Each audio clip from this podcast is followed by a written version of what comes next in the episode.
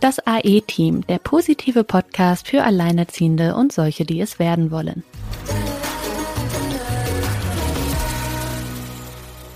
Hallo ihr Lieben und herzlich willkommen zu einer weiteren Folge. Heute geht es um ein Thema, das wir alle kennen, und zwar um Kritik und gut gemeinte Ratschläge. Als Mama kennt man das, dass äh, man Ratschläge bekommt, um die man nicht ähm, gebeten hat. Ich weiß nicht, ähm, Silke, mit Kritik. Man sagt ja über Neid, der Neid ist die aufrichtigste Form der Anerkennung, hat zumindest Wilhelm Busch gesagt. Ich finde, dieses Zitat könnte eventuell auch auf das Thema Kritik passen. Das werden wir in dieser Folge rausfinden. Was sind denn, ja, was bedeutet dir denn das Thema Kritik und Ratschläge und wann begegnet dir Kritik und Ratschläge und was macht das dann mit dir? Also ich würde die Folge sogar gerne etwas erweitern und sagen, wir machen den guten Umgang mit Kritik und gut gemeinten Ratschlägen, weil das ist ja das, was im Prinzip uns ja immer die Sprache verschlägt, wenn wir kritisiert werden oder wenn uns Ratschläge zuteil werden, ob jetzt äh, erbeten oder unerbeten oder sie gefallen uns nicht oder was auch immer. Und ähm, du warst gerade so schön bei Wilhelm Busch, gut gemeint äh, ist ja das Gegenteil von gut. Also und alles, was nicht gut ist, kann weg, sage ich mal so schön. Ähm, deswegen hilft es wirklich zu schauen, wie kann man mit sowas lernen für sich umzugehen. Weil was man auf gar keinen Fall schafft, ist dem anderen einen anderen Blickwinkel aufzudrücken, damit er damit aufhört. also damit kann man, das kann man direkt mal zur Seite schieben. Ich bin ja jetzt schon seit, naja, längerer Zeit als Alleinerziehende mehr oder weniger in der Öffentlichkeit und es sind nicht alle Alleinerziehende mit dem, was ich da so sage, gehen die konform.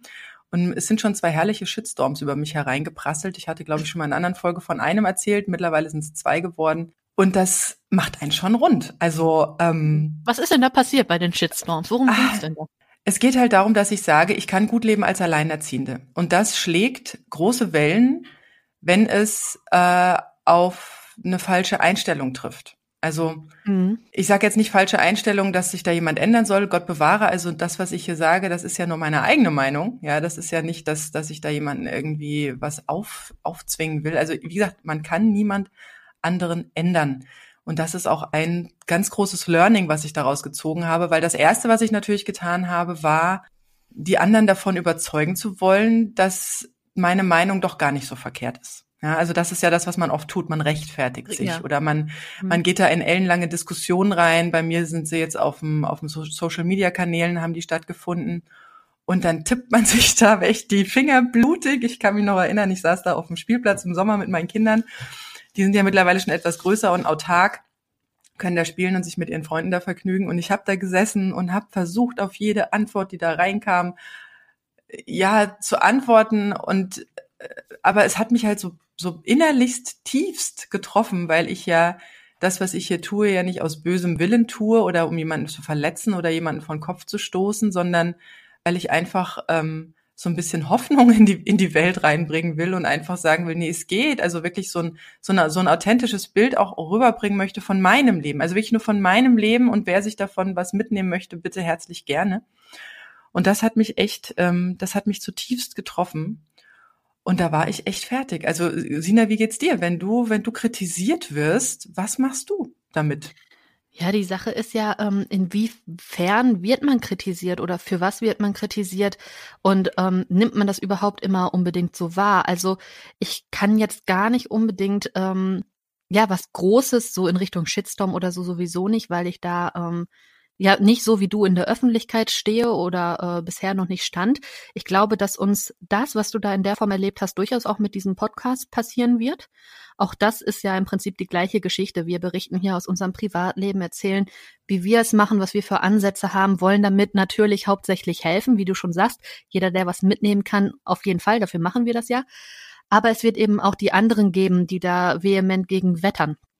Und ich glaube, dass ich da, was dieses, dieser große öffentliche äh, Teil, was, was den angeht, da erst noch so richtig reinkommen werde. Was mir so zu dem Thema Kritik als erstes einfällt, ist, ich habe ja mit 16 Jahren angefangen, für die Presse zu schreiben. Und ähm, ich muss sagen, das war, glaube ich, schon ein sehr, sehr gutes Learning, so dass ich mir heute nicht mehr ganz so viel aus fremd, ähm, ja, aus fremden Meinungen über mich zumindest mache klar, ähm, gucken, reflektieren, was ist davon wahr, was nehme ich mir an, das ist, ist ja was, was man erstmal lernen muss, ne? wie du schon sagst, so wenn einem diese Dinge das erste Mal irgendwie begegnen oder auch größer werden, dann ähm, sitzt man da ja schon und denkt sich, hm, haben die jetzt recht oder so? Wie du schon sagst, erstmal ist man ja so ein bisschen vor den Kopf geschlagen und versucht das irgendwie für sich einzuordnen, sich zu rechtfertigen, wie du schon sagst. Ähm, also dadurch, dass ich so früh angefangen habe, für die Zeitung zu schreiben, da hat man natürlich ähm, eine breite Masse an Menschen mit seinen Texten auch erreicht. Und auch da gibt es natürlich dann Leserbriefe oder auch Leute, die irgendwie einmal zwischendurch beschimpfen. Das kommt jetzt Gott sei Dank nicht ganz so häufig vor. Aber das war eine sehr gute Schule, weil ich mich halt schon in relativ jungen Jahren halt mit den Meinungen anderer Menschen auseinandersetzen musste. Ne? Also man hat sich dann natürlich seine Gedanken gemacht oder auch mal die ein oder andere Stellungnahme dann dazu geschrieben oder nochmal drauf geantwortet. Ähm, letztendlich trägt man da natürlich nie allein die Verantwortung für. Letztendlich ist natürlich der Verlag dafür verantwortlich, was da im Blatt steht. Ähm, aber ich selber sehe mich natürlich auch in der Verantwortung, da nicht irgendeinen Quatsch reinzuschreiben. Ja, manchmal sind es einfach nur so ja, andere Ansichten. Also selbst wenn du jemanden porträtierst, dann gibt's noch irgendwen, der den aber doof findet oder dies oder das. Ja, das irgendwie anprangert, wo du dich natürlich als Journalist dann auch ganz oft in der Situation siehst, dich vor deinen Interviewpartner zu stellen, ne?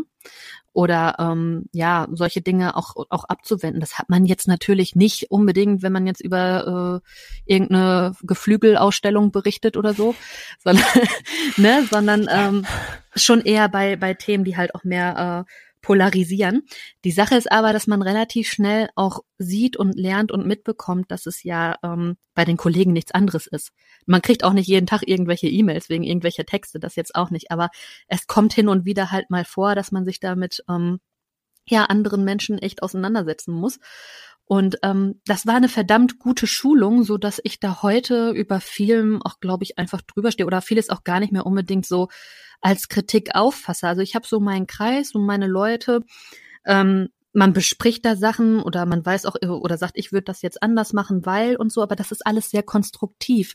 Und mhm. wir sprechen hier ja eher von Kritik, die eben das genau das nicht ist, die eben nicht konstruktiv ist, die ja, ja die schon mal unter die Gürtellinie gehen genau. kann. Also das, ähm, das ist also was ich faszinierend finde, es können dir zehn Leute auf die Schulter klopfen und sagen, das ist total super, was du machst. Mhm. Und dann kommt einer, der irgendeinen Blödsinn erzählt, ja, und du fühlst dich halt, also das zieht dich, runter. das, das, mhm. das so weit runter, weit unter die zehn Personen, die, die dir auf die Schulter geklopft haben. Und genau da fängt's an. Nämlich, also ich, äh, wie gesagt, der Letzte, der hat mich dann wieder so ein bisschen umgebügelt. Ich wusste dann, es bringt überhaupt nichts, da jetzt mich hinzusetzen und äh, da heftigst meine Meinung nochmal kundzutun oder irgendwie Leute irgendwie glücklich oder positiv zu stimmen und bin ähm, selbst so ein bisschen, ja, habe mich selbst ein paar durch ein paar Podcasts und Bücher durchgelesen zu dem Thema, weil ich einfach das für mich mal geklärt haben wollte, weil ja klar, jetzt auch mit dem Podcast, also man man macht ja nicht weniger, man macht ja eher mehr in die Richtung. ja. Und ähm, und da bin ich auf einen ganz spannenden Spruch gestoßen, der heißt, äh, was Paul über Peter sagt, sagt mehr über Paul als über Peter. Ja, so ist es. Und das hat mich wirklich so zum Nachdenken gebracht, dass ich dachte, genau, das, was mir da angetragen wird, und das sind, das gilt auch für gut gemeinte Ratschläge, ja, äh, das, was mir da angetragen wird, das hat überhaupt nichts mit mir zu tun, mit mir als Person, mit mir als als äh, als als Person, also so wie ich mich sehe, so wie mein innerer Kern ist, sondern ähm, es sagt unglaublich viel über den, der den Ratschlag erteilt hat oder den, der die Kritik geäußert hat und dessen Blickwinkel. Mhm. Und und das ist also das habe ich, also dieser Satz hat mich so umgehauen und seitdem habe ich gar nicht mehr so die Bauchschmerzen vor Kritik. Ähm, da gibt's wie gesagt noch das zweite Mittel, nämlich es nicht persönlich zu nehmen, sondern das erste Mittel ist wirklich zu sagen, oh, da sagt gerade jemand was, das ist, das ist spannend, weil da kann ich was über diese Person lernen. Also ich habe, seitdem ich diesen Spruch verinnerlicht habe, kann ich, ähm, ja. kann ich sehr viel, also die Leute, die offenbaren ja sozusagen ihr Inneres vor dir mit ihrer Kritik ja. und mit ihren Ratschlägen ohne es selber zu merken und du kannst so viel über diese Person lernen. Also zum Beispiel, ich habe ja auch in, oder du ja auch, wir haben ja in, äh, wir haben ja investiert an der Börse und ja. ähm, und wie oft ich hier ähm, mit dieser Angstwelle sogar im inneren Familienkreis überschüttet wurde mit diesem Mach das bloß nicht. Ja, mhm. das kann man jetzt als Kritik oder gut gemeinten Ratschlag hinstellen, aber es sagt überhaupt nichts über mich und meine Situation und warum ich das machen möchte und auch machen muss, um überhaupt im Alter über die Runden zu kommen. Ja. ja. Sagt überhaupt nichts über mein Leben, über meine Welt, über meinen Blickwinkel aus, über meine, über meine Werte, nach denen ich handle, über das, was ich glaube, sondern es sagt ganz viel über das aus, was die andere Person glaubt. Und und das ist unglaublich spannend. Und seitdem habe ich so ein, ich nenne es so ein differenziertes Kritikohr, ja. Und, und höre mir das total gern mittlerweile an. Also, weil man mhm. da, man kriegt da, finde ich, so ein bisschen so ein Fenster in so einen anderen Kopf, das man vorher vielleicht so nicht hatte. Man lernt viel in puncto Menschenkenntnis halt einfach dazu, ne? Also, man denkt ja selber teilweise auch in Stereotypen. Man weiß schon gleich so, ach, das ist so die Kategorie der und der, wenn man da schon so eine ja so so eine Base hat an Leuten, die mit denen man es schon mal zu tun hatte, die entsprechend aus verschiedenen Richtungen kommen. Ganz oft, das ähm, kommt jetzt auch noch mal so aus diesem journalistischen Bereich. Ganz oft muss man auch erstmal wirklich vielleicht auch noch mal recherchieren, wer ist das eigentlich, von dem das kommt? Und auch dann erklärt sich oft ganz, ganz viel. Wenn du dann da irgendwie äh, angefeindet wirst, weil du hast irgendwie über die SPD berichtet, CDU, was weiß ich, ähm, und du verfolgst das dann mal, von wem stammt die Kritik und dann äh, findest du relativ schnell heraus, der sitzt in irgendeinem so kleinen AfD-Vorstand oder so, ja, dann ist, dann ist schon gleich klar, wo das herkommt. Also hm. da stehen ja auch immer persönliche Werdegänge so hinter. Und ähm, was ich aber glaube, was halt auch so schwierig ist mit Ratschlägen, weshalb man sich das erstmal annimmt oder dass man da dann erstmal so so so eine schlagartige Blockade irgendwie erstmal spürt, so halt Moment, mache ich gerade was falsch? So dieser erste Impuls. Ich glaube, das hat viel mit Erziehung zu tun, weil was machen wir denn als Mütter? Wir erteilen unseren Kindern eigentlich den ganzen Tag Ratschläge. Wir sagen auch, fass Bett besser nicht auf die heiße Herdplatte, das tut weh. Ne? Und das ist ja so dieser Tenor, mit den Erwachsene auch Ratschläge verteilen an andere Erwachsene. Das ist ja genau dieser, dieser, dieser Unterton, wie in dieser Erziehung, wo man ja aber sich auch unterlegen gefühlt hat als Kind und wo man halt auch irgendwie dann schon drauf gehört hat. Ich glaube, deswegen kommt man da durchaus immer wieder so beim ersten Mal so ein bisschen ins Rudern, weil man es gewohnt ist, auf Ratschläge besser zu hören, weil sonst passiert was. Ja, das hat aber manchmal gar nicht was mit dem Ratschlag an sich zu tun, weil es ist schon doof und es ist eigentlich total nett, dass deine Mama dir gesagt hat, dass du nicht die Hand auf die heiße Herdplatte legen sollst, ja. ähm, sondern dass wir uns ähm, ja, da, da kommen auch Gefühle dazu. Also man schämt sich. Also man hat was falsch gemacht. Ja, ja genau. man möchte natürlich gefallen. Man möchte so sein wie die anderen, man möchte angenommen werden, man möchte ein Teil des Ganzen sein. Wir sind Herdentiere, wir sind keine Einzelgänger. Und, ähm, und in dem Moment ist es natürlich schon doof. Also man möchte nichts falsch machen. Also das ist so, das ist aber auch ein sehr, sehr tiefer, ähm, ja, so, so, dass viele auch gar nicht erst ins, ins, ins Machen kommen, weil sie Angst haben, was falsch zu machen. Also mhm. Also da muss man, machen wir vielleicht auch nochmal eine Folge zu. Also man kann im Prinzip nicht so viel falsch machen und es ist gut, wenn man mal was falsch gemacht hat, weil dann weiß man, ne, also entweder man hört auf die Mama oder man legt selber mal die Hand auf die Platte, dann weiß man, warum ja. man. Also es gibt eigentlich keine falsche Entscheidung, weil entweder ähm, führt es zum gewünschten Ergebnis oder halt noch nicht und dann lernt man ganz viel dabei. Ja. Und, und so ging, geht's mir jetzt halt auch mit Kritik, dass ich da ähm, sehr viel lerne und dann bin ich nochmal zurückgegangen und habe gedacht, warum muss der jetzt da so Kritik abfeuern oder warum muss ich jetzt die, mir diese Ratschläge da, wieso, wieso werden die mir da jetzt so offenbart? Ähm, und das ist eigentlich ganz logisch, weil, ähm, weil wir Menschen haben ja alle so, also jeder von uns hat ja so eine eigene Welt in seinem Kopf. Also wir, wir sind alle ganz anders, auch wenn wir alle hier in, in Deutschland hier leben und was für sich vielleicht sogar im gleichen Ort leben oder vielleicht sogar von der gleichen Familie sind. Wir haben alle unterschiedliche Blickwinkel, mhm. äh, unterschiedliche Wahrheiten, unterschiedliche Welten.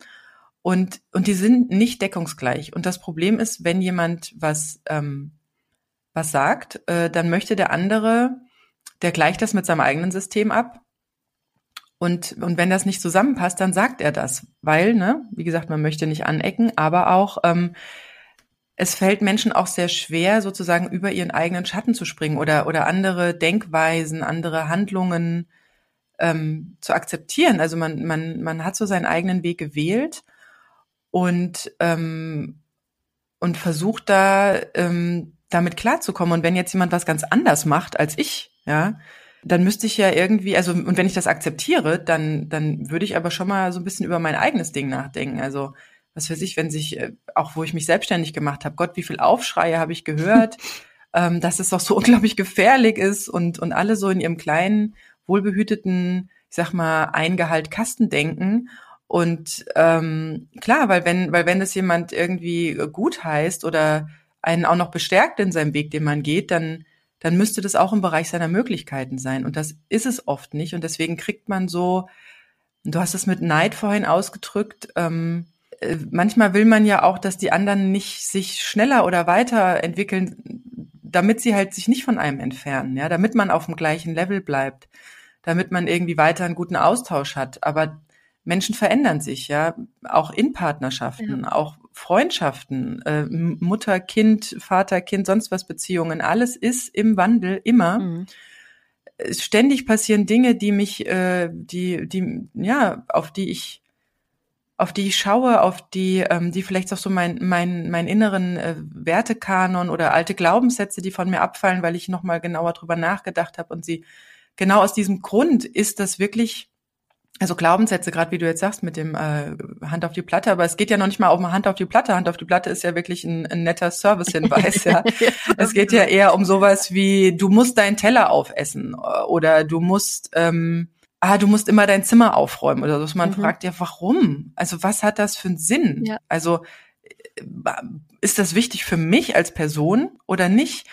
Und so ist mir ganz viel aufgefallen, dass so ähm, Dinge, die man in der Erziehung auch mitbekommen hat, äh, die ja dann auch so unsere Glaubenssätze oder auch viele, viele negative Glaubenssätze halt auch formen, ähm, weil man die so für sich selbst für, für echt nimmt, weil man sich vielleicht auch schämt, weil man was, was falsch gemacht hat. Das brennt sich halt wirklich tausendmal stärker ein, als wenn man für was gelobt wurde oder was gut gemacht hatte. Und ähm, und so, und so entsteht recht viel und dann, wie du schon sagst, so den, den, den Werdegang mal nachvollziehen. Also ich habe hier als ganz großen Knackpunkt, wo wir bei gut gemeinten Ratschlägen sind, immer wieder die Stimme meiner Mutter, ja. die sagt, die Kinder müssen in ihrem eigenen Bett schlafen. Ja, willkommen bei Johanna so. Hara. Johanna Hara und Johanna Hara hat das Buch geschrieben, Die deutsche Mutter und ihr erstes Kind. Das kommt nämlich aus dem Naziregime. Ah, da ist das. Da genau, genau, genau. Das wurde denen von den Richtig. eigenen Müttern antrainiert und das wird dann so weitergegeben. Meine Oma ja auch, als die zu Babybesuch kam damals, die sagte auch, ja, aber warum steht denn das Bettchen hier? Also der braucht doch sein eigenes Zimmer. Ich so, nö, braucht er nicht. Der schläft schön bei mir. also, ne? Richtig. Und das ist was, wo ich auch, ähm, also, ne, ich Mama, ich zwei Kinder, ich äh, natürlich erstmal genommen, was eine andere Mami, nämlich meine Mami mir rät, ja. Ich musste selbst als Kind, auch meine kleine Schwester, die ist zehn Jahre jünger, das heißt, ich habe ganz gut mitbekommen, wie ihre Babyzeit so verlief. Mhm. Ähm, wir wurden einfach in unserem Zimmer ins Bett gelegt und damit hat sich der Sack gehabt. Ja, also damit war diese äh, Chose gegessen. Ich mochte das aber gar nicht. Also mir wäre das viel lieber gewesen, wenn ich bei meinen Eltern hätte schlafen können oder zumindest mir mit einer Schwester das Zimmer teilen hätte dürfen, mhm. was jetzt in der Generation unserer Eltern noch ganz oft der Fall war. Also ein eigenes Zimmer war ja total Luxus. Ja, ja das hat man ja vielleicht erst in pubertären Jahren als Besenkammer bekommen oder so. Die haben ganz oft mit der Familie zusammen geschlafen. Die haben ganz oft mit mit den äh, mit den Geschwistern sich ein Zimmer oder sogar ein Bett geteilt, ja und ähm, und wie du schon sagst, dieser Glaubenssatz, der, ähm, der stammt tatsächlich aus dem Nazi-Regime, also dieser Erziehungstipp mhm. ja, oder Hinweis, ja. Damit nämlich diese emotionale Bindung schwächer wird, damit äh, die Kinder sich besser von der Familie lösen können und auch frühzeitig Soldaten ja. werden können. Also gerade für Jungs oder sich oder das Kind mal schreien lassen würde die Lunge stärken. Also da gibt's ja unglaublich viel, was da so kreucht und fleucht. So, und jetzt steht man da als Mutter und muss eine Entscheidung treffen. Ne? Also ich bin ja für meine Kinder verantwortlich. Nicht meine Mama bringt meine Kinder ins Bett, sondern ich tue das jeden Tag. Ja. Es geht ja auch um deine Bindung zu deinen Kindern. Ich habe es ja tatsächlich auch probiert. Also ich habe gedacht, okay, wenn meine Mama das sagt und bei uns hat es ja scheinbar ganz gut funktioniert, dass wir einfach ins Bett gelegt wurden und wir haben geschlafen. Wunder, Wunder, Zauberstab, ja. Da gibt's eine ganz süße Geschichte zu, wie ich mit meinem Sohn mal bei meiner Mutter ähm, übernachtet habe und ich hatte so das Reisebettchen mit, da war der noch ganz klein und äh, das hat bei meinem Sohn teilweise ewig gedauert, bis der sich lösen konnte. Also der ist ja ein Frühchen und der hatte, äh, der, äh, der wurde mir auch gleich weggenommen und ich schiebe es tatsächlich darauf und auch natürlich auf sein Naturell, dass er sich nicht von mir trennen wollte. Und äh, sehr heilfroh war, dass ich irgendwann wieder aufgetaucht bin, irgendwie nach 24 Stunden ohne mich, äh, wo er gerade frisch auf die Welt kam als Frühchen. Oh. Und äh, jedenfalls war das immer, es ist immer ein Hexentanz gewesen, bis der dann da endlich mal in sein Bett eingeschlafen ist. Am Anfang ging das gar nicht, also überhaupt nicht. Ich habe tun und lassen können, was ich wollte. Ich habe alles probiert. Und dann irgendwann hat's meiner Mutter gereicht und sie nimmt mir das Kind ab und sagt, lass mich mal, ich ja, ja. mach das jetzt. Ja, ja. Weil sie hat ja drei Töchter und die haben ja alle immer in ihrem Bettchen geschlafen. Mhm. Und dann war ich so gespannt auf das Zaubermittelchen, das sie jetzt auspackt. So, was macht meine Mutter? Stellt oder versucht meinen Sohn zu legen, was nicht funktioniert hat. Also stand er im Reisebett, guckte sie groß an und sie sagte, wieso schläft der jetzt nicht? ein Traum, ja. ein Traum. So. Und deswegen, ähm, das mag sein, dass das bei meiner Mama ganz großartig funktioniert hat und dass sie das gerne an uns weitergibt, diesen Ratschlag. Aber für mich war es Faktor nur mit Arbeit verbunden. Wie gesagt, ich habe es probiert, ich habe ich habe ihm ein Bettchen geholt, ich habe hab ihn versucht reinzulegen, ich habe neben ihm ausgeharrt, äh, sonst hat er immer gleich geschrien, wenn ich den Raum verlassen habe. Also ich habe da wirklich schon Hexentänze hinter mir, bis ich mir irgendwann gesagt habe, so, ich kann jetzt weiterhin meine Energie in dieses Projekt hineinstecken, was ich aber sowieso nur halbherzig theoretisch verfolge, weil es eigentlich nicht, wenn ich so an meine Kindheit zurückdenke, eigentlich, wieso soll ich jetzt was machen, nur weil meine Mama das sagt, ähm, wenn ich es als Kind doch schon eh doof gefunden habe. Und deswegen lasse ich mir da auch gar nichts mehr erzählen. Und selbst wenn jetzt hier ein großer Aufschrei kommt, ein Kind braucht sein eigenes Bett, ich für meinen Teil nehme diesen Ratschlag gerne zur Kenntnis. Aber, nichts an. aber ich bewerte ihn für mich und für mein Familienleben und für, und für, für das Wohl meiner Kinder. Und dementsprechend sollte man tatsächlich Dinge, die an einen herangetragen werden, das ist wie gesagt der zweite Tipp, nicht persönlich nehmen, weil die Leute kommen mit einem mit einer anderen Welt, einem anderen Glaubenssystem, ganz anderen Gedanken, ganz anderen Wahrheiten an dich heran. Das kann sogar die eigene Mutter sein. Das muss nicht, das ist nie, also fast nie deckungsgleich. Man hat immer Reibungspunkte mit anderen Menschen, wo man nicht konform mhm. geht. Und das Schlechteste, was man dann tun kann, ist tatsächlich diese Rechtfertigung. Sich einen Mund fusselig reden. Ich weiß, wie viel Grundsatzdiskussionen ich schon in, mit meiner Mutter geführt habe über Erziehungsratschläge. das bringt einen tatsächlich nicht weiter, weil genau das passiert. Man kann die andere Person nicht ändern. Also ich kann nicht meine Gedanken und das ganze System, was dahinter steckt, nehmen und bei meiner Mama reinpflanzen, genauso wenig wie sie, auch wenn sie es wahrscheinlich möchte, das umgekehrt tun kann. Also das funktioniert nicht. Wir können niemand anderen ändern. Wir können aber uns selbst ändern und uns selbst Gedanken dazu machen, was wir annehmen wollen. Also als Kind ist es natürlich schwierig, da sind viele Muster entstanden, die uns im Erwachsenenleben auch gar nicht mal so gut tun, ja, weil vielleicht auch die Eltern mit einem ganz anderen Hintergrund was gesagt haben, was uns, was uns ähm, sehr wehgetan hat oder wo wir uns äh, anpassen wollten. Ne? Wir wollen ja gefallen. Kinder wollen ihren Eltern gefallen. Kinder wollen was Nettes von ihren Eltern hören. Kinder wollen nicht nur kritisiert werden, ja. Und und das ist der Punkt, warum wir dann plötzlich doch so viel machen, weil unsere Eltern das sagen. Wir räumen dann ein Zimmer auf oder wir, keine Ahnung, decken den Tisch oder gut, ich meine, Haushaltsarbeiten ist dann schon gerecht, wenn jeder was macht, ja, oder oder man äh, man macht Dinge, die man eigentlich nicht machen würde, weil man so ist, wie man ist, sondern man tut es halt für die anderen. Und da ist dann halt auch diese ganz große Gefahr, dass man anfängt, Dinge anzunehmen, Kritik anzunehmen und sich zu verbiegen, um dem anderen zu gefallen, weil das geht komplett nach hinten los. Das bringt einen persönlich überhaupt nicht weiter. Nee, das stimmt. Weil man dann nicht mehr man selbst ist. Also dann tanzt man plötzlich nicht mehr auf dem eigenen Glaubenssystem, sondern versucht tausend Regeln noch im Kopf zu haben, wie man das jetzt bei dem anderen da irgendwie zu tun hat, damit er einen gerne hat. Und ich bin da, ich bin da tatsächlich sehr stark durch und habe das für mich jetzt aber zur Seite gelegt und dadurch, dass ich weiß, dass das, was der andere zu mir sagt, nicht auf mich gemünzt mhm. ist.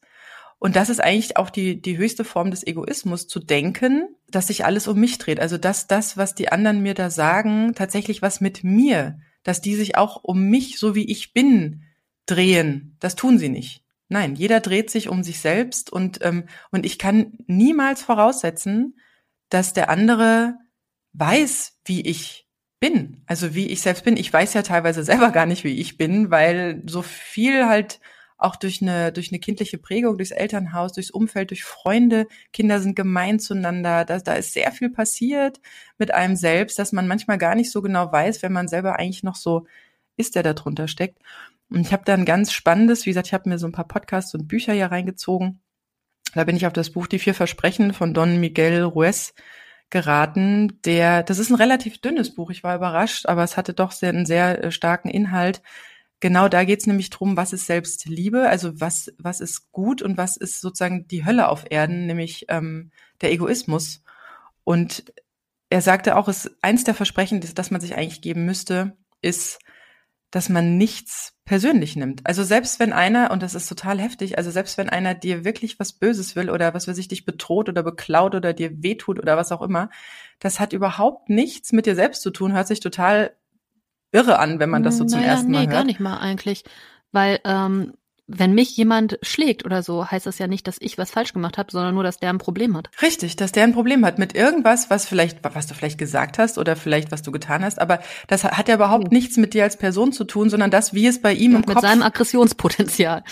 Mit seinem, was auch immer, Glaubenssystem, Wertesystem, was auch immer er da, also ja. was auch immer ihm da böse aufschlägt, dass er meint, sich über solche Handgreiflichkeiten zur Wehr zu setzen. Also, das hat überhaupt nichts mit mir zu tun und deswegen müssen wir aufhören, uns selbst ähm, so krass persönlich zu nehmen bei Kritik, weil das Schöne ist, es ist überhaupt nicht für uns, sondern es ist das, was der andere über sich erzählt und über sich preisgibt und über sich sagt.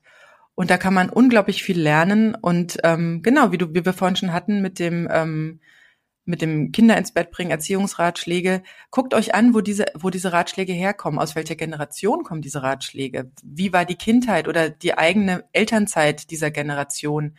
Ähm, von was ist das geprägt? Also ich habe ja auch einen, einen, total lustigen Fall äh, im Kollegenkreis gehabt, wo, wo der ähm, wo einer, also der Kollege, der war, der hatte immer schon mit, mit Gewicht, also mit Kilos, mit, mit Abnehmen zu kämpfen weil seine, seine Mutter hat halt den Krieg mitgemacht und, und für die war Schokolade das höchste Gut und deswegen macht die mittlerweile Kuchenrezepte, wo nicht irgendwie vorgeschrieben eine Tafel Schokolade drin ist, sondern die haut da irgendwie sechs oder so rein. Oh weil die einfach nie wieder diesen Mangel, sie möchte nie wieder diesen Mangel erleben, sie möchte nie wieder in diese Not kommen, sie möchte nie wieder Hunger haben. Das ist ihr ganz wichtig, das ist ganz tief in ihr drin. Und das hat sie halt an ihre Kinder weitergegeben. Also immer, immer das, den Teller leer essen, ja, was ja gesundheitlich auch nicht so gut ist. Wir hatten ja schon mal intuitives Essen. Also das, das, äh, das, wir haben da schon so ein paar Instinkte, die, die gut für uns sind, aber die wir dann teilweise unter solche Ratschläge oder Glaubenssätze von anderen oder Erziehungsratschläge irgendwie packen. Weil wir der Meinung sind, der andere hat recht, aber nein, das hat er nicht. Das hat er auf gar keinen Fall, sondern er gibt uns damit nur zu verstehen, was er selber darüber denkt oder ähm, darüber sagen möchte. Und das finde ich, also das hat mir unglaublich geholfen bei Kritik. Wie war das bei dir? So eine, so eine Kritik, äh, hast du die persönlich genommen oder wie bist du damit umgegangen? Wie hat die dich beschäftigt? Ja, also man denkt natürlich viel drüber nach, auch wenn man sich das dann in dem Moment meistens nicht unbedingt anmerken lässt. Aber ähm, ich glaube auch, wie du schon sagst, ich glaube, man reibt sich da, glaube ich, am meisten mit der eigenen Mutter tatsächlich. Wahrscheinlich, weil man da ja auch dieses Urvertrauen hat. Wahrscheinlich Erziehungsratschläge. Ähm, das ist natürlich die erste nee, Quelle, die Mutter, nee, gar oder? nicht mal unbedingt. Also weil da sind, gehen wir tatsächlich sehr konform, muss ich sagen. Das ist was. Ähm, wir sagen ganz oft im selben Moment dasselbe zum Kind und so, ne? Also da, das geht gar nicht auseinander und da ist auch so wie so gesetzt, dass das gemacht wird, was ich sage. Das ist irgendwie so, ähm, ja, das, das ungeschriebene Gesetz. Es wird das gemacht, was, was wie die Mutter das halt äh, für richtig erachtet, ne? Oder es wird sich halt abgesprochen etc. Aber da sind wir halt da gehen wir halt schon konform, deswegen gibt's da nicht so die Reibungspunkte. Aber bei uns sind das eher so andere Themen. Dieses Wertvolle, die Arbeitszeit ging halt eben auch in Instandhaltung des Hauses, alles ordentlich, alles picobello. Das ist ja was, was immer nicht so wirklich gesehen wird, bezahlt wird es nicht. Und wenn dann das Kind äh, aus der Schule kommt und schmeißt seine Taschen in irgendwelche Ecken, dann wird ja die Ordnung eigentlich auch in dem Moment mit Füßen getreten. Heute so rückblickend verstehe ich das, weil das, ne, das war wahrscheinlich für sie so dieses Gefühl, meine Arbeit wird hier gerade mit Füßen getreten oder gar nicht nicht gesehen, was ich hier mache den ganzen Tag.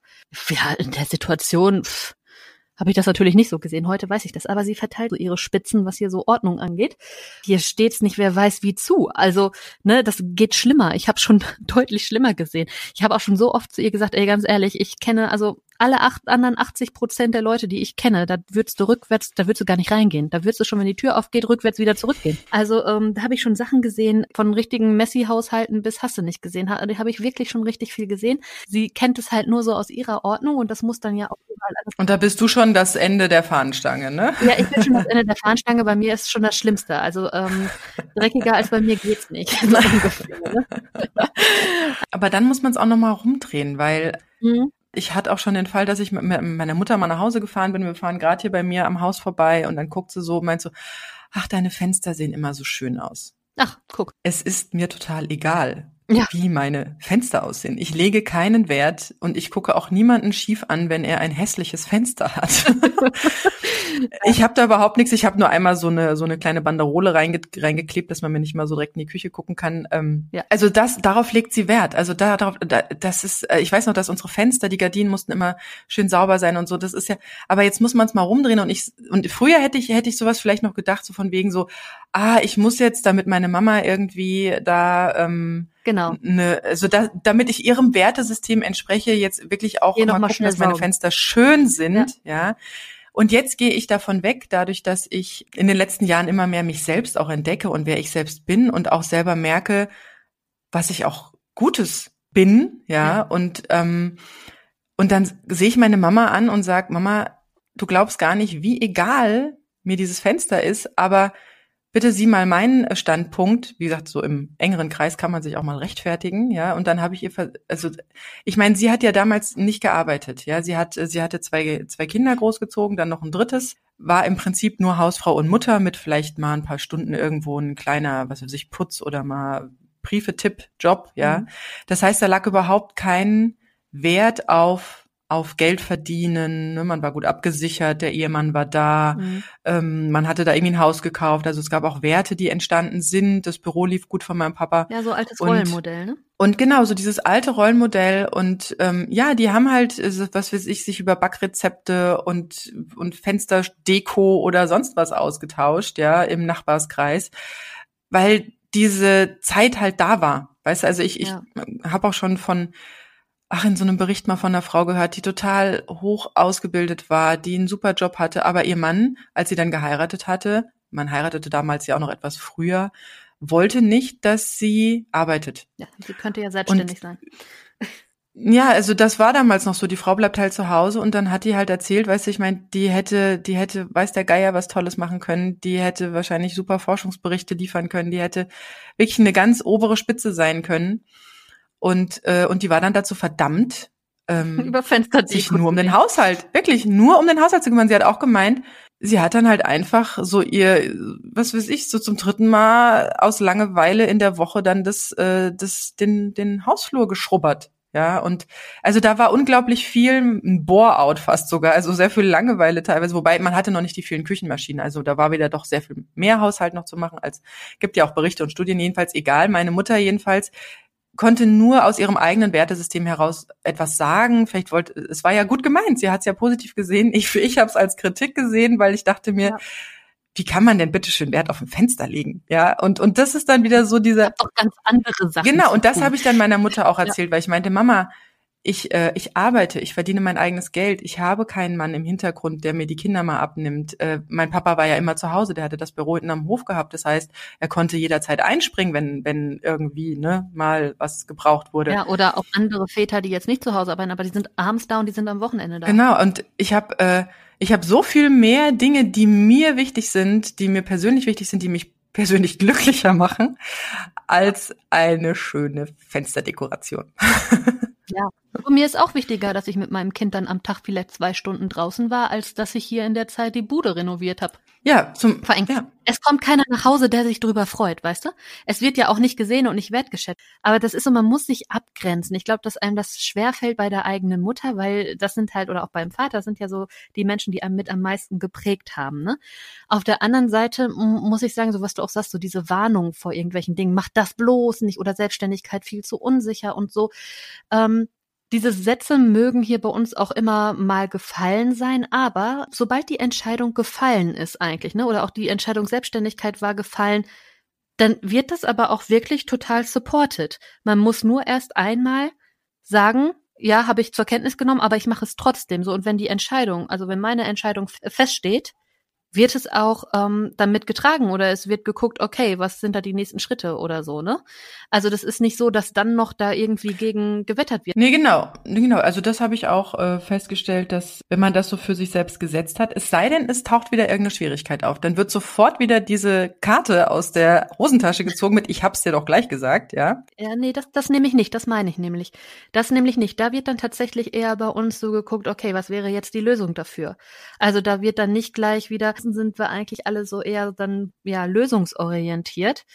Und das ist eigentlich dann äh, ganz gut. Also da geht's dann auf jeden Fall weiter. Deswegen wirft man nicht die Flinte ins Korn und dreht wieder äh, mhm. äh, fünf Mühlen zurück, um dann wieder irgendwie sich äh, zurückzuentwickeln. Es ist auch einfach so, innerhalb der eigenen Komfortzone entwickelt man sich nicht. Man muss seine Komfortzone verlassen, um zu wachsen. Ja, und da, wie gesagt, kann, kann es auch passieren, dass man doch auch sehr viele Meinungen gebetener oder ungebetener Natur bekommt, weil sobald man natürlich sich rauslöst aus, aus so den eigenen vier Wänden, dem kleinen Alltagsradius, trifft man auf mehr Menschen, man, man trifft auf Dinge, die man vorher noch nicht hatte, ja, oder kannte. Man muss fragen, man muss mit Menschen in Kontakt kommen, um Lösungen zu finden teilweise. Ähm, man muss sich auch mal ja, man festigt, durch, man durchfragen festigt ja auch. auch sein eigenes ja. Standing. Ne, man festigt sein eigenes Standing ja auch durch diese Kritik, weil man ja immer wieder nochmal reflektiert, was man jetzt gesagt oder getan hat. Und wenn man der Überzeugung ist, dass das richtig war für einen, und man bezieht ja klar Stellung dazu oder auch zu seinen eigenen Taten, man stellt sich hinter sich selbst sozusagen, dann festigt das auch nochmal und dann wird einem selber auch dieser eigene Standpunkt nochmal viel hm. bewusster. Und das finde ich an Kritik eigentlich genau, ganz toll. Genau, und das, was du gerade gesagt hast, dieses auf sich selbst schauen. Das ist äh, in dem Buch, was ich vorhin genannt hatte, die vier Versprechen, im Prinzip das erste Versprechen, dass man sich selbst liebt, also dass man selbst zu sich selbst steht, dass man, äh, dass man wohlwollend mit sich selbst umgeht. Und ähm, da kommt man auch in einen anderen Blickwinkel rein. Also nicht äh, die Kritik über das eigene Wohl stellen, wenn es von außen kommt, sondern erstmal das eigene Wohl im Blick haben. Und das hat nichts mit Egoismus zu, zu, äh, zu tun, sondern das ist äh, sozusagen genau das Gegenteil davon und dass man dass man genau dies tut. Also wenn da eine Kritik kommt oder so, man kann sich das gerne anhören, man kann das reflektieren. Äh, kommt das aus dem aus dem äh, Erfahrungsschatz des anderen? Ist es wirklich eine ernst gemeinte Kritik oder auch Angst? Angst ist ja das Gleiche. Wenn ich vor etwas Angst habe, Angst heißt nicht, hör sofort auf damit, sondern Angst heißt, es ist eine, äh, es ist eine Warnung. Warum auch immer. Und dann kann man überlegen, wo kommt die Warnung her? Ja, kommt es aus einer schlechten Erfahrung, die ich gemacht habe? Ähm, kommt das davon, dass eine Herdplatte wirklich heiß ist. ähm, ein Stoppschild auf der Straße, also das ist kein wohlwollender Ratschlag, das ist ein Stopp, ja. Und an das sollte man sich dann ja. auch bitte schön halten, damit es nicht irgendwie Tote und Verletzte gibt. Das ist ja so das Gleiche. Also, wie gesagt, Kritik, das, das, das macht ein bisschen Bauchkrummeln, Angst, macht, macht, macht, macht natürlich Angst, aber das ist alles kein, kein, kein dickes, fettes Stoppschild. Das, das darf man gerne für sich selbst rausfinden und, ähm, und nachvollziehen. Und genauso schlimm finde ich es ja, diese Angst für Neualleinerziehende, wo wir jetzt wieder mal bei unserem Hauptthema Alleinerziehend sind, dass da natürlich auch ja. sehr viel Hörensagen mitschwingen, dass da viel Ratschläge von Freunden, die jetzt nicht alleinerziehend geworden sind, mitschwingen, dass da auch sehr viel Angst mitschwingt. Vielleicht wird man auch kritisiert, weil man zum Beispiel selbst die Partnerschaft äh, verlassen hat und mhm. man sehr ganz äh, herber Kritik teilweise ausgesetzt wird, ob man sich das gut überlegt hätte. Und ähm, das, das finde ich immer noch sehr, sehr schwierig teilweise, dass man da plötzlich in Rede und Antwort ähm, teilweise sogar gezwungen wird von, von Umstehenden aus dem Umfeld, die das jetzt verstehen wollen. Ähm, und da ist es wirklich sehr gut angebracht, sich da ein etwas dickeres Feld zuzulegen und zu gucken, wie kann ich mit solcher Kritik denn wirklich gut umgehen für mich ja, also was will der andere mir eigentlich wirklich sagen? Also wirklich hinter dieses, äh, hinter diese Grundverpackung gucken, die, die mich vielleicht persönlich ankriddeln würde. Und wirklich, also es ist, es ist nicht einfach. Also ich, äh, wie gesagt, ich nach dem zweiten Shitstorm und ich glaube, wenn ein dritter kommt, wird es mich auch nochmal natürlich erstmal runterreißen, weil man, weil man rechnet mit sowas ja nicht. Ja, es kommt ja immer so ein bisschen auch hinterrücks oder von Leuten, von denen man es gar nicht erwartet hat oder so. Ja, aber selbst wenn man mit rechnet, es trifft einen, glaube ich, trotzdem. Ja im ersten Moment. Richtig, es trifft ne? einen immer wieder und dann hilft es wirklich, sich zu sagen, ich, es hat nichts mit mir persönlich zu tun. Es ist nicht persönlich auf mich gemünzt, es hat wirklich ganz viel mit der Person zu tun, die diese Kritik geäußert hat. Manchmal ist es ja auch, auch gar nicht, dass die Person ein anderes, ähm, ein anderes, also dir was anderes auffropfen möchte mit dem, was sie sagt, sondern dass sie, dass sie auch aus Liebe dir das sagt. Also ne, wenn du dich veränderst oder wenn du Dinge tust, die sie nicht versteht, dann schafft es auch eine, auch eine Distanz zwischen zwei Leuten. Man ist nicht mehr so ganz enge und quietsche miteinander, sondern plötzlich sind da Dinge dazwischen, die auch Angst machen können. Vielleicht hat diese Person auch Angst, dich zu verlieren, ja, aus dem engeren Kreis zu verlieren durch die Veränderung. Und, ähm, und da hilft es auch wirklich so, auch einfach zu reden. Also wirklich zu sagen, hier, das hat überhaupt nichts, also ne, wieder, das, was ich gerade ja. tue, hat überhaupt nichts mit dir zu tun. Ja, also wir können weiterhin das und das zusammen machen. Wir können weiterhin, was weiß ich, uns einmal die Woche treffen oder weiterhin spazieren gehen oder weiterhin telefonieren oder, oder weiterhin alles tun, was das, was den Grund oder das, das Positive für uns beide ähm, ausmacht. Aber zwei Menschen werden nie 100 Prozent identisch sein. Das ist einfach so. Und, gut so. Und da werden wir auch nie jemanden finden, der wirklich 100 Prozent wie die Faust aufs Auge passt. Es wird immer Reibungspunkte geben, auch wenn man einen neuen Partner kennenlernt. Es, es, also ich habe zum Beispiel einen ganz schlechten Umgang mit Kritik ähm, in meiner Kindheit und Jugend erfahren. Durchs Elternhaus, dieses, das, was ich sage. Also wenn ein Erwachsener was sagt, dann hat man dem irgendwie Folge zu leisten. Und ähm, eine eigene Meinung wurde gar nicht gehört, weil man war ja ein Kind, als sei man irgendwie unfertig oder noch nicht richtig erzogen oder was auch immer das bedeutet. Aber ich habe die Erfahrung gemacht, dass man als Kind schon genauso war, genauso einen inneren Kern hat, wie man ihn auch hat, wenn man 90 ist oder wenn man 40 ist oder wenn man 30 ja. ist. Also dieses innere Selbst, das, das war ja auch lange in der Kindererziehung wurde ja noch ganz viel, auch zu der Generation unserer Omas, wurde ja noch gesagt, der Mensch ist unfertig, wenn er geboren wird.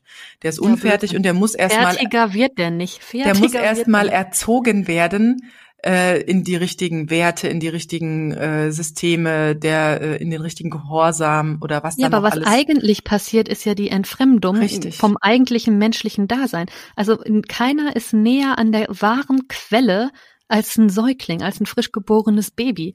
Und alles, was wir tun, ist eigentlich, uns von dieser von dieser Natur des Menschen zu distanzieren, indem wir uns alles abtrainieren, was es an Instinkten gibt. Und ich meine, dieses, ähm, warum wachen Kinder nach 30 Minuten auf und checken ihre Umgebung? Ja, das kommt halt noch aus der Urzeit. Das kommt halt noch daher, dass ähm, die geguckt haben, bin ich noch in Sicherheit und regelmäßig gecheckt haben, ist Mama noch neben mir, weil Säuglinge sind von Natur aus Traglinge. Also die Kinder immer am Körper zu tragen, ist eigentlich biologisch gesehen das Richtige. Ne? Und das sind ja all diese Sachen, die so abtrainiert werden. Klar, heute geht der Trend wieder dahin, dass man die Kinder im Tuch trägt und so, ne, so wie das eigentlich sein müsste. Aber auch dieses ganze System, das Schulsystem, man wird so überladen mit Dingen, dass man eigentlich das Leben als solches gar nicht lernt. Also ich würde im Urwald sicherlich jetzt nicht einfach so überleben. Ich müsste erstmal 150 Ratgeber lesen, bevor ich wie ein Rüdiger Neberg irgendwie da überleben würde. Aber ähm, ja, davon, davon entfremdet man sich so sehr. Ich, ich, war, ich habe als Kind noch sehr viel draußen gespielt, ne? Also wirklich sehr viel und da auch, um, wir hatten Bäche, wir hatten Felder, Tannen. Also ich habe da die ganze Natur erkundet und weiß ich nicht, das sind so die schönsten Erinnerungen, die ich so haben kann. Das ist auch das, was ich für meinen Sohn möchte, ne? Weshalb wir auch regelmäßig Ausflüge machen, viel draußen sind, dass er da irgendwie auch alles anfassen und ausprobieren kann. Aber ähm, das ist so das, was halt fehlt. Man wird so überladen, dass dafür gar keine Zeit mehr bleibt. Man entfernt sich so weit von seinem eigentlichen natürlichen Sein. Und deswegen finde ich, ist es eigentlich eher eine Rückwärtsentwicklung. Man ist nie fertiger als als Säugling. Im Gegenteil, man verliert eigentlich immer mehr ja. im Laufe der Zeit. Und Kinder folgen ja zum Beispiel auch, die haben ja eine ganz große Weisheit, was die Freude anbelangt. Also Kinder folgen immer der Freude und so, dass das, das, das, ja. das göttlich ist ein doofes Wort, auch himmlisch. Also so das Gefühl, wo ich mich wirklich so, so übergeordnet unglaublich gut fühle, ist, wenn ich, wenn ich so, wenn ich so, so eine ganz tiefe Freude oder auch Dankbarkeit für etwas, etwas habe. Und, und genau das tun Kinder. Also die folgen immer der Freude, die, äh, die sehen nicht erst die Pflichterfüllung, die da steht oder was da noch alles getun werden muss oder oder oder oder schieben, wie wir es ja oft tun, ne, viel schon vor. Ja, wenn ich denn dann mal, was weiß ich, 1000 Euro mehr auf dem Konto habe und vielleicht äh, die Wohnung neue Möbel hat und äh, dann, dann geht's mir gut. Nein, jeden Tag, am besten jeden Tag. Und sobald's runterrauscht mit den Gefühlen und Gedanken, bitte einen, einen inneren Stoppknopf drücken und versuchen wieder rauszukommen. Und wie gesagt, Gedanken und Gefühle rauschen auch ab bei Kritik oder bei ja, den Ratschlägen, die man dann doch denkt, irgendwie nochmal umdrehen zu müssen. Also mundfusselig reden, Grundsatzdiskussionen, bringt nicht wirklich viel weiter, raubt viel Energie. Man kommt nicht ganz von los, seine eigene Meinung kundzutun. Das ist einfach in uns drin. Ähm, diese Rechtfertigung, die hat man ja auch als Kind dann schon oft gehabt. Also wenn man es nochmal noch mal so ganz kurz auf den Punkt bringen möchte, was, was eigentlich passiert bei, bei Kritik oder gut gemeinten Ratschlägen und wir in so eine, in so eine Gefühlswallung kommen, die uns dann auch teilweise Tage, Nächte oder auch äh, einige Zeit mehr raubt und wir darüber nachdenken und denken, warum denkt er das und nö, nö, nö, und da so viel negative Energie zum Schwingen kommt. Es ist wirklich so, ähm, nichts, was andere Menschen tun, hat etwas mit mir persönlich zu tun. Sie tun es nur wegen sich selbst. Du wirst es nicht ändern können. Also du wirst nicht einer anderen Person eine andere Meinung einimpfen können, einen anderen Blickwinkel geben können. Nichts auf dieser Welt erfordert deine sofortige Reaktion, es sei denn, wie gesagt, die Ampel wird rot oder da steht ein Stoppschild oder dein Kind haut gerade mit der Hand auf die Platte. Da reagierst du bitte, aber ansonsten hast du wirklich Zeit zu reagieren. Also das ist so auch eine der Grundlagen von einem, von einem selbstbestimmteren Leben. Wir reagieren ja ganz oft instinktiv und schnell. Nicht alles, was dir passiert, wirst du, kannst du dir aussuchen und es passieren Dinge, die man auch gar nicht so möchte. Aber du kannst ähm, darauf ähm, achten, wie, du darauf reagieren möchtest. Also das liegt in deiner eigenen Macht.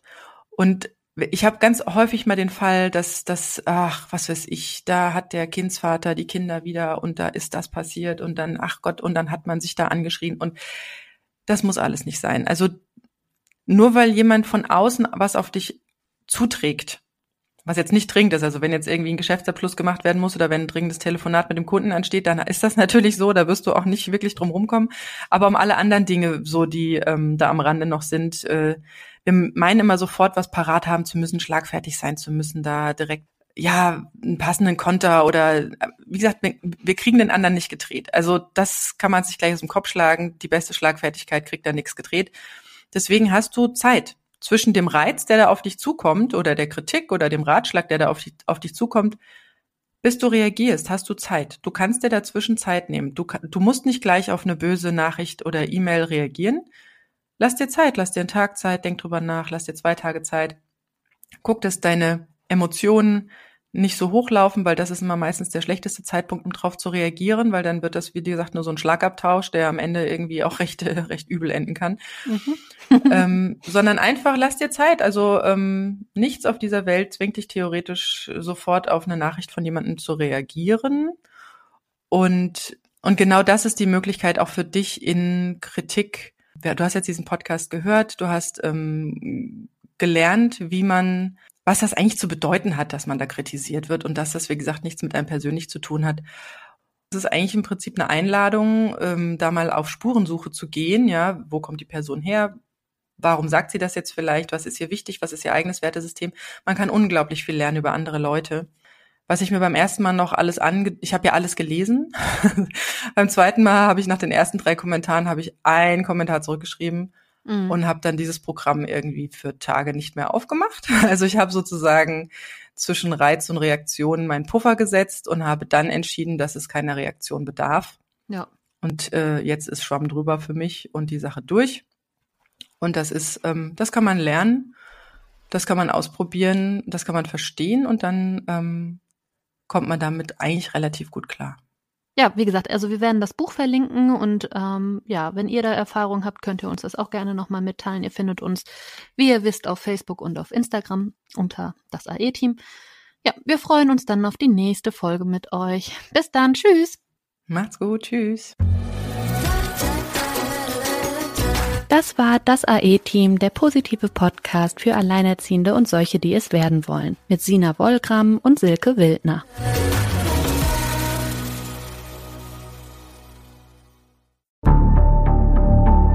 Lange kann ein Mörder sein dunkles Geheimnis bewahren? Wann bekommen die Angehörigen Gewissheit und die Opfer Gerechtigkeit? Jedes Jahr werden bei der Polizei rund 100.000 Menschen als vermisst gemeldet. Drei Prozent davon, also 3000 Menschen, bleiben länger als ein Jahr verschwunden.